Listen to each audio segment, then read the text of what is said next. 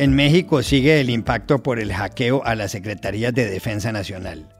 Datos sensibles, como los relacionados con la salud de López Obrador, ya no son secretos. ¿Qué concluir del escándalo? Hablamos ayer con el periodista que lo destapó, Carlos Loret de Mola. En 25 días se sabrá si el próximo presidente de Brasil será Lula da Silva o Jair Bolsonaro. ¿Cuál de los dos sacaría adelante con mayor facilidad su agenda con el Congreso elegido el domingo? Hablamos ayer con la abogada y politóloga brasileña Juliana González. Colombia anunció ayer el reinicio de las conversaciones de paz con la guerrilla del ELN. ¿Cómo fue eso? Jorge Espinosa nos cuenta los detalles y Frank Pearl, excomisionado de paz colombiano, nos habla de las posibilidades de éxito de la negociación. Hola, bienvenidos a El Washington Post. Soy Juan Carlos Iragorri, desde Madrid. Soy Dori Toribio, desde Washington, D.C. Soy Jorge Espinosa, desde Bogotá. Es miércoles 5 de octubre y esto es todo lo que usted debería saber hoy.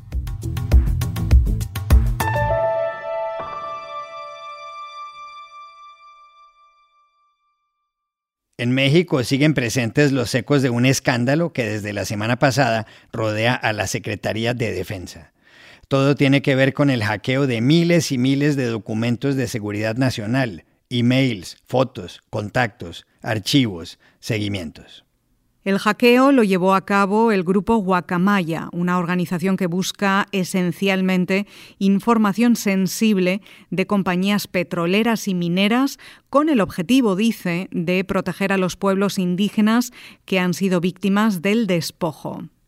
Entre los datos hackeados que solo ahora vienen a conocerse está, por ejemplo, que en enero el presidente Andrés Manuel López Obrador, por un riesgo de infarto, debió ser trasladado de urgencia por un helicóptero ambulancia desde su rancho hasta un hospital. Todo el hackeo lo reveló en su programa el periodista Carlos Loret de Mola, colaborador de Post Opinión, la sección de columnas en español de este diario, The Washington Post. Al día siguiente, el viernes 30, López Obrador habló en su conferencia mañanera. Es eh, cierto, hubo un ataque cibernético, así le llaman, eh, al robo de información mediante estos mecanismos modernos, extraen archivos pues es gente muy especializada, no cualquiera. ¿Qué es lo que dan a conocer? Pues lo que es de dominio público, del que nada debe, nada teme. ¿Pero los datos sobre su salud son ciertos o no? Sí, son ciertos. Sí, este, yo estoy enfermo, tengo varios padecimientos. Preguntado luego López Obrador por cada uno de los problemas de salud que padece, respondió de una manera muy singular, pidiendo que pusieran la canción titulada Que no me quiso el ejército del cantante mexicano Chicoche. Esto dura un minuto. Les voy a poner una canción, solamente hay una cosa que no tengo, que dice ahí la canción, lo del alcohol, pero lo demás sí. A ver, ponla.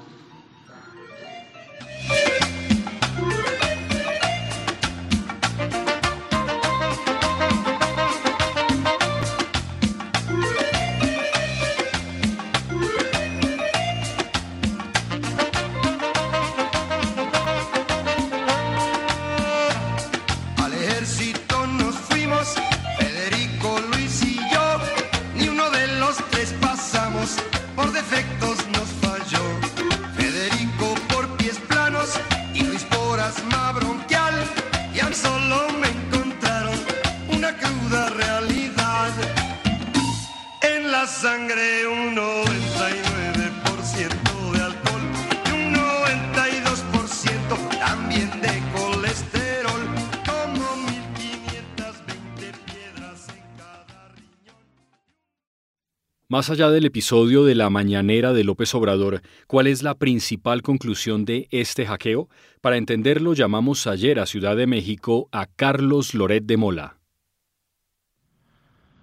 Nunca en la historia de México se había registrado un hackeo de esta magnitud. Es un hackeo histórico, pero que además sucede en un momento en que se debate en el país entregarle todo el control de la seguridad al ejército, más allá de las policías, la seguridad pública que todos sabemos en México ha sido un reto enorme en los últimos años y se ha vuelto famoso en el mundo por sus altos niveles de violencia. Entonces, si el ejército no es capaz de cuidar sus propios correos electrónicos, ¿cómo va a ser capaz de cuidar a la gente en el país? Pero no solamente eso, revelan que el presidente ha mentido sobre su estado de salud, que ha escondido hospitalizaciones de emergencia, desplazamiento de ambulancias aéreas hasta su rancho para sacarlo de ahí llevarlo al hospital militar. Es decir, este hackeo ha logrado penetrar, pues literalmente hasta el buró de la cama de López Obrador donde guarda sus medicinas. Y eso no es lo más grave. Es decir, eso nos muestra la capacidad del alcance de este hackeo, que es lo más grave, que ha dejado expuestos nombres y direcciones de soldados, el estado de fuerza del ejército mexicano, dónde están desplegados los soldados y haciendo qué, eh, los abusos y acosos sexuales de altos mandos del ejército en contra de sus subordinadas, de los que nunca se había hablado, nuevos negocios a los que quiere entrar el ejército, que se ha vuelto, pues en México, una empresa privada porque tiene una enorme cantidad de, de tareas que antes eran de civiles, es decir, estamos en un gobierno militarista, en un país brutalmente militarizado. Y al final nos termina reflejando que quien manda en México es el ejército, no es el presidente. Y que a lo mejor el presidente es un instrumento del ejército para consolidar su fuerza y sus alcances.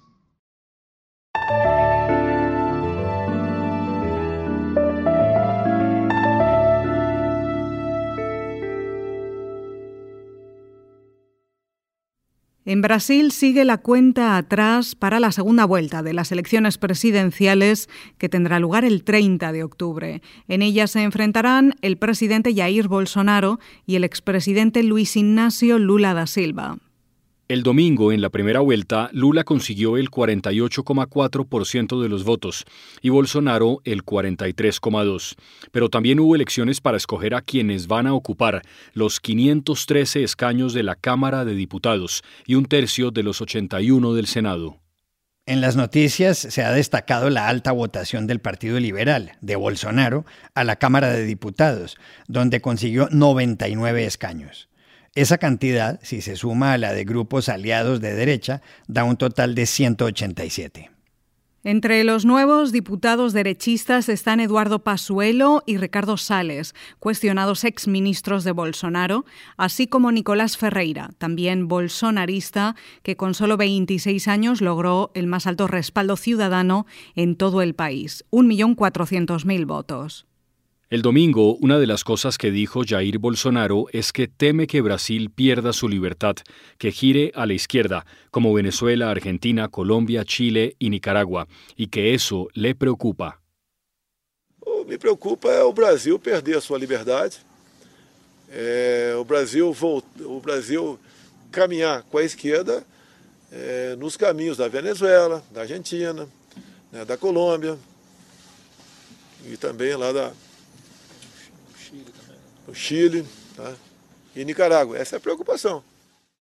Ahora bien, en la Cámara de Diputados el Partido de los Trabajadores, el PT, el de Lula, consiguió 68 escaños, aunque junto a sus dos grupos más próximos controlará 130. Los partidos de centro, grandes y pequeños, se quedaron con unos 200. En el Senado, a Bolsonaro no le fue mal. Su vicepresidente, Hamilton Mourao, resultó elegido, así como su exministra de Familia, Damares Alves, aquella que en enero de 2019 dijo que el niño viste de azul, la niña viste de rosa. Entre Lula y Bolsonaro, ¿a quién le quedará más fácil trabajar con el nuevo Congreso? Hablamos ayer con Juliana González, investigadora del Núcleo de Investigaciones Constitucionales de Brasil y del Observatorio de Reformas Políticas de América Latina. Se eligió un Senado federal extremadamente conservador, incluyendo a muchos miembros del actual gobierno federal. Por otro lado, en la Cámara de Diputados y Diputadas tuvimos candidatas y candidatos elegidos que representan agendas muy importantes para la izquierda política o progresista. Por ejemplo, tuvimos mujeres indígenas y trans elegidas como diputadas federales por primera vez. Hay que entender que los partidos de izquierda y de centro izquierda tuvieron un aumento significativo de su representación en términos de diputadas y diputados federales. Y se puede decir que los partidos de la derecha tradicional brasileña se están reduciendo y perdiendo espacio. A cuenta del Senado federal y de la amplia bancada del PL, actual partido de Bolsonaro, se puede decir que con el Congreso electo sería más fácil para Bolsonaro gobernar e incluso tomar medidas muy drásticas como conseguir la destitución de los ministros del Supremo Tribunal Federal. Considerando el contexto, me parece que los que pueden llamarse de centro son más maleables en el sentido de negociar con el gobierno cualquiera que sea. En el primer mandato de Lula el Congreso también era conservador y se podía gobernar. Este es un dato importante. Lo que pasa es que ahora está el factor de la extrema derecha. Yo entiendo que el escenario aún está en disputa y las expectativas para 2023 deben esperar a ver cómo se desarrollan las cosas en las próximas semanas de campaña.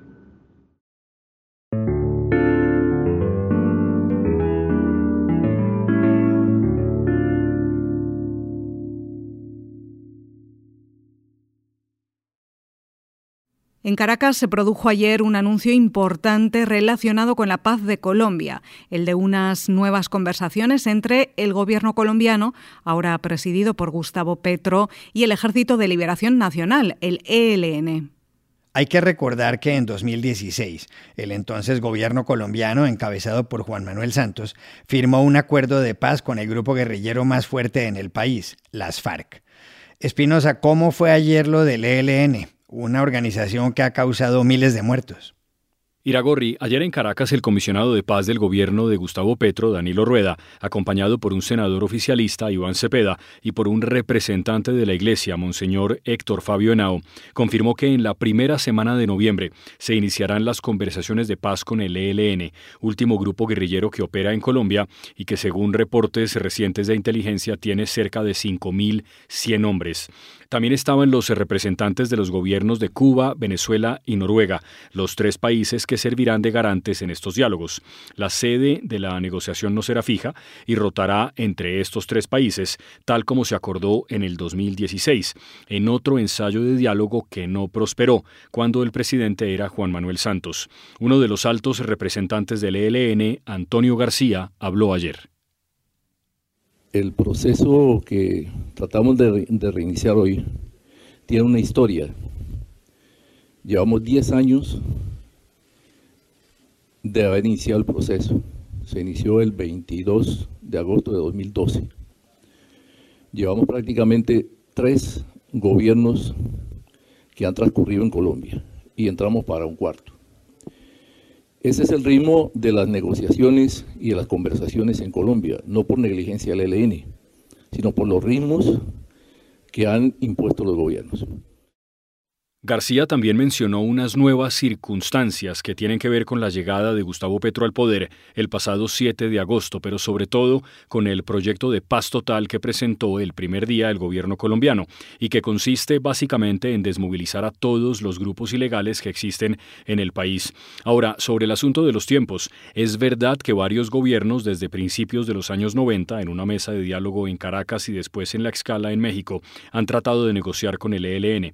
El último presidente presidente Iván Duque decidió romper la mesa de diálogos en Cuba después de que el ELN atentara con un carro bomba en enero de 2019 contra una escuela policial aquí en Bogotá, con lo cual asesinó a 24 jóvenes. Ayer las cosas sonaron distintas. Eso se notó en el tono que sobre el ELN empleó el comisionado de paz del presidente Petro. Hay una evidencia de desescalamiento de sus actuaciones en varios territorios de Colombia donde ellos operan. Es evidente además eh, la decisión de evitar confrontaciones armadas que posibiliten no solamente una adecuada situación de mejoría a la población colombiana, sino incluso el valor supremo de la vida. Espinosa, ¿cuál es la historia del ELN? Dori, el ELN es una de las guerrillas más antiguas del mundo. Nació en 1964 inspirada en las ideas de la Revolución cubana, del marxismo-leninismo y de la mano de sacerdotes, algunos de ellos españoles, fervientes seguidores de la teología de la liberación, un movimiento controvertido dentro de la Iglesia Católica que interpreta el Evangelio a través de la mirada de los pobres y los oprimidos. Tal vez el mayor exponente de esta corriente dentro del ELN fue el cura Camilo Torres, que nació en una familia colombiana acomodada, que estudió en la universidad, hablaba francés y recitaba poemas, y que dejó la sotana para empuñar el fusil, irse al monte y comenzar la lucha guerrillera. Así, con estas palabras, resumía él mismo la misión de su vida, meses antes de caer en su primer combate como guerrillero en 1966.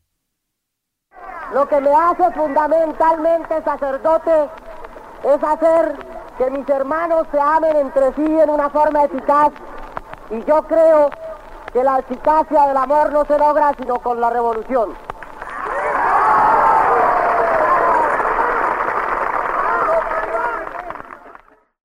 ¿Qué tantas posibilidades de éxito tienen las conversaciones de paz con el ELN? Se lo preguntamos ayer en el aeropuerto El Dorado de Bogotá a Frank Pearl, que fue comisionado de paz del gobierno de Juan Manuel Santos y jefe negociador con el ELN. Es muy pronto para decir qué tantas posibilidades de, éxito tiene la negociación con el ELN, que es una de las varias iniciativas que hacen parte del, del enfoque de paz total. Las otras son el proceso de sometimiento a la justicia de las bandas criminales, la nueva estrategia de las luchas contra las drogas, la reforma eh, al sistema de justicia y al régimen penitenciario, y todas ellas, incluyendo esa negociación con el ELN, están enmarcadas dentro de una nueva estrategia de seguridad y un nuevo momento y una nueva etapa en las relaciones bilaterales con Venezuela. Una Venezuela que tiene un eh, presidente más fuerte que nunca, el ELN también está más fuerte de lo que estaba entre el 2014 y el 2016 porque la ruptura de relaciones lo que hizo fue criminalizar la frontera, fortalecer los grupos ilegales, perder, hizo que perdiéramos el control de Arauca. Entonces, aquí hay varios riesgos, pero yo diría que dos. Uno, que desde el Estado y desde el gobierno colombiano se entiendan y se administren las relaciones de interdependencia que hay entre cada una de esas iniciativas para que los procesos estén coordinados y acompasados y número dos, eh, definir muy bien cuáles son los puntos por los cuales se empieza a negociar. Hay unos más complejos que otros. Por ejemplo, el cese al fuego es bastante complejo. Eh, el último equipo negociador eh, que hubo después de la firma de la agenda duró casi dos años tratando de negociar un cese al fuego y eso no fue posible. Entonces tal vez arrancar por otros puntos de la agenda sería lo más conveniente. En resumen, es complejo, es difícil, pero hay que apoyarlo porque es un tema humanitario que está por encima de cualquier diferencia política y aquí se trata de aliviar el sufrimiento de los colombianos que están atrapados en el conflicto.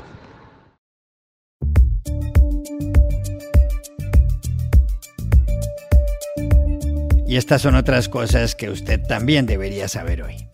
El expresidente de Estados Unidos Donald Trump le pidió ayer a la Corte Suprema de Justicia que intervenga en el caso de los documentos que el FBI encontró en su residencia de Mar-a-Lago, en Florida, el 8 de agosto. Trump solicitó al alto tribunal que impida al gobierno revisar un centenar de documentos clasificados que fueron incautados y que deje el asunto en manos de un perito independiente.